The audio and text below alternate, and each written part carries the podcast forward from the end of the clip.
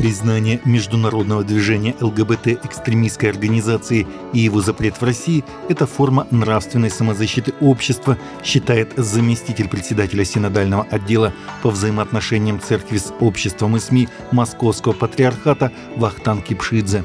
Ранее Верховный суд РФ признал международное общественное движение ЛГБТ экстремистской организацией и запретил в России, причем решение следует исполнять немедленно. Признание ЛГБТ-движения экстремистским – форма нравственной самозащиты общества. Мы знаем по свидетельству многих западных христиан, которые придерживаются традиционных убеждений в отношении брака и семьи, что деятельность ЛГБТ-движений направлена на вытеснение христианского представления о браке и семье как из публичного, так и правового пространства, сказал Кипшидзе.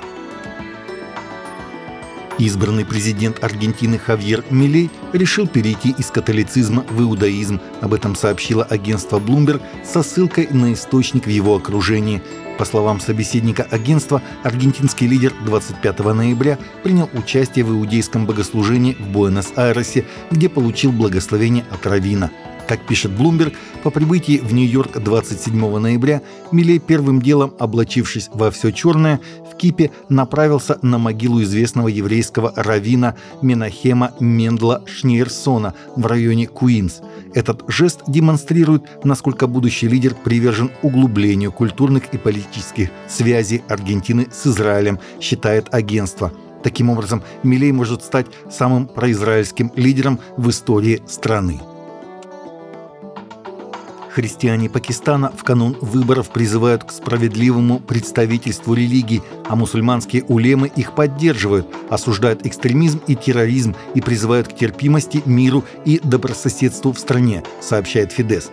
Пакистанские христиане в канун парламентских выборов, запланированных на 8 февраля следующего года, призывают к пересмотру механизмов политического представительства и продвижению кандидатов от религиозных меньшинств в парламент – об этом, в частности, заявляет архиепископ Исламабада Джозеф Аршад, председатель комиссии за справедливость и мир при конференции католических епископов страны.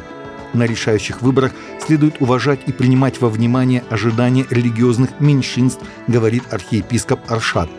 Граждане не мусульмане часто маргинализированы в обществе, однако их права и чаяния нельзя игнорировать в избирательном процессе, подчеркивает прилад. Согласно опросу, почти четверть молодых британцев запретили бы Библию, если бы почувствовали, что на ее страницах содержатся разжигающие ненависть высказывания. Прошлом месяце опросная группа Whitestone Insights опросила 2088 взрослых британцев, согласны ли они со следующим утверждением – если оскорбительные части не могут быть отредактированы, книги, содержащие то, что некоторые воспринимают как разжигание ненависти, должны быть запрещены к широкой продаже, включая при необходимости религиозные тексты, такие как Библия.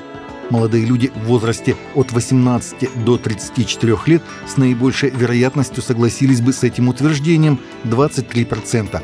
За ними следуют люди в возрасте от 35 до 54 лет 17%, наименее склонны согласиться люди старше 55 лет 13%. Кинопроект «Иисус» анонсировал новую анимационную версию, которая готовится к выпуску, чтобы познакомить новое поколение с историей жизни Иисуса.